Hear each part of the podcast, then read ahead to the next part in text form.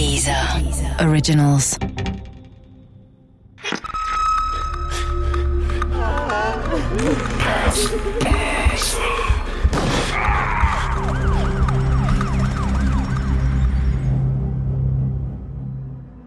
Der Mord an Carmen Campa. Teil 4. Am 4. April 1976 entschloss ich mich tatsächlich für eine Laufbahn im gehobenen Dienst. Für mich erfüllte sich damals ein lang gehegter Traum. Ich konnte endlich zur Kripo. Ein bisschen Bammel hatte ich natürlich vor der neuen Aufgabe, aber vor allem war ich stolz und voller Tatendrang. Einer meiner neuen Vorgesetzten warnte mich. Die Kripo sei oft reine Fleißarbeit und man werde mehr als einmal enttäuscht. Doch das konnte mich nicht entmutigen. In diesem Jahr stand Beckers Revisionsprozess an und ich beobachtete ihn sehr genau. Ich habe ja bereits erwähnt, dass Beckers Verteidiger Heinrich Hannover einen neuen Ansatz verfolgte. Besagte Spurenakte 59.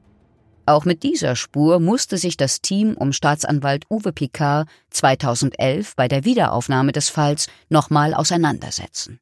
Die Spurenakte 59 bezieht sich auf Helmut Harinek. Der Helmut Harinek ist ähm, Aushilfskellner auch im Miramichi gewesen. Und Helmut Harinek ist ein Schürzenjäger gewesen, würde man damals gesagt haben. Heute drückt man das vielleicht vornehmer aus. Und war eigentlich immer so ein bisschen erpicht darauf, junge Mädchen kennenzulernen. Er war ungefähr Mitte 30 damals schon. Er ist auch praktisch Spur geworden, wie man so schön sagt. Und man hat sich mit ihm beschäftigt, weil er beispielsweise nach der Tat an Karam Kampa seinen Anzug bei einer Reinigung abgegeben hatte, ganz dringend sozusagen, und nachher den Anzug nicht so abholte. Helmut Harinek war außerdem mehrfach vorbestraft. Er war ein Hans Dampf in allen Gassen und galt als Weiberheld mit besonderem Hang zu jungen Frauen. Am Tatabend, dem 1. Mai 1971, hätte er eigentlich Dienst im Miramichi gehabt, war aber nicht aufgetaucht. Er soll laut verschiedener Aussagen allerdings an besagtem Abend trotzdem Kontakt zu Carmen Camper gehabt haben. Er selbst bestritt das jedoch vehement. Allerdings gab es eine seltsame Geschichte um Harinek. Er hatte während eines Gefängnisaufenthalts zusammen mit einem anderen Insassen ein Drehbuch verfasst. In diesem Drehbuch wurde eine junge Frau mit einem Messer bedroht, vergewaltigt und getötet. Harinek erklärte das als reinen Zufall. Und dass er seinen Anzug von der Reinigung nicht mehr abgeholt hatte, bewies leider auch nichts. Man hatte also einen ziemlich verdächtigen Mann, konnte ihm aber absolut nichts nachweisen. Hannover wandte daher einen anderen Kniff an. Denn was sich einwandfrei beweisen ließ, war, dass Helmut Harinek mindestens genauso verdächtig war wie der vorher verurteilte Otto Becker.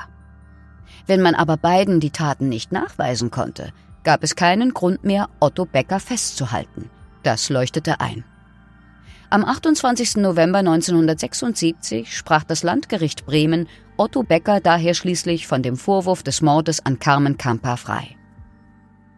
Es war natürlich richtig und ein starker Gewinn für Otto Becker und seinen Verteidiger Heinrich Hannover. Aber wenn ich ehrlich bin, war es auch deprimierend. So viel Zeit war seit dem Mord vergangen. Über fünf Jahre.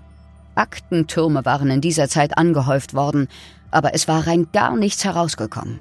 Bis auf zwei Kleinkriminelle vor Gericht, denen man außer verdächtigem Verhalten nichts nachweisen konnte. Eine heiße Spur war weit und breit nicht in Sicht.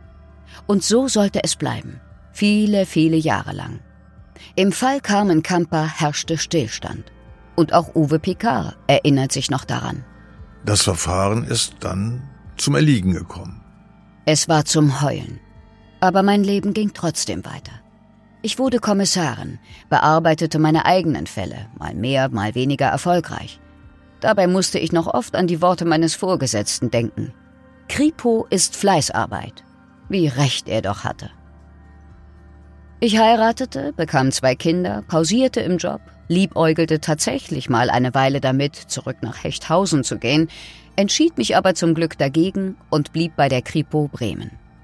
Ich musste schon längst nicht mehr täglich nach Oslepshausen und trotzdem dachte ich immer noch regelmäßig an Carmen Kamper.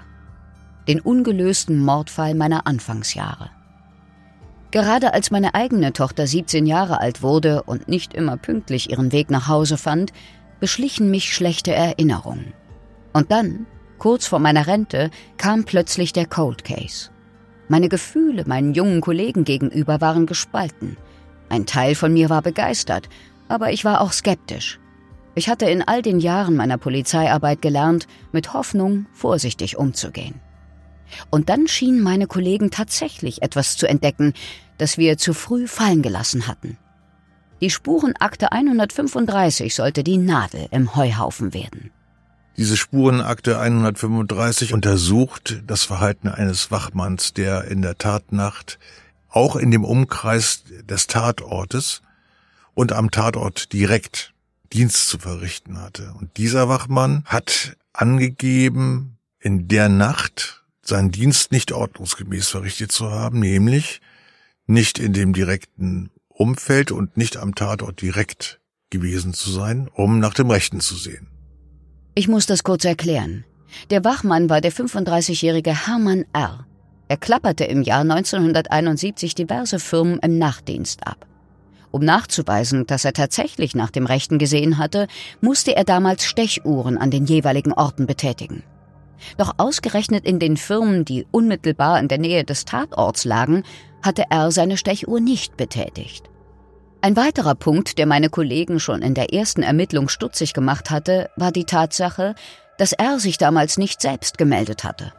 Erst seine Kollegen hatten die Polizei darauf hingewiesen, dass Rs Dienstrunde ihn in der Tatnacht am Tatort hätte vorbeiführen müssen. Das machte R auch schon 1971 verdächtig. Er hatte in der Nacht von Carmens Tod Dienst gehabt, genau in der Gegend, in der sie getötet worden war. Und er hatte die Stechuhren nicht betätigt. Man war der Spur von Hermann R. durchaus intensiv nachgegangen. Das musste auch Uwe Picard feststellen. Die Polizei hat sehr gründlich sich um den Wachmann gekümmert. Das war ja auch, ich sage mal, nachträglich unser Glück, dass man so akribisch die Route des Wachmanns rekonstruiert hatte. Es waren so viele Dinge ermittelt worden, die Jahrzehnte später für uns extrem wichtig gewesen waren. 1971 allerdings hat die Polizei geglaubt, das Alibi von ihm nicht entkräften zu können. Hermann R.'s Alibi lautete damals in etwa so. Er sei müde gewesen und habe sich in einer weiter entfernten Firma auf seinem Rundweg einfach ein paar Stunden auf einen Schreibtisch gelegt und geschlafen. Deshalb sei er nie am Tatort gewesen. Wie sollte man das Gegenteil beweisen, zumal er dort die Stechuhr betätigt hatte? Was außerdem für Hermann R.'s Unschuld sprach, war, dass der Fahrgast aus dem Zug ihn bei der Gegenüberstellung nicht erkannt hatte. Da man sich also nicht imstande sah, Rs Alibi zu widerlegen, wurde die Spur damals fallen gelassen. Aber Hermann R. war als Täter nicht auszuschließen, das stand fest.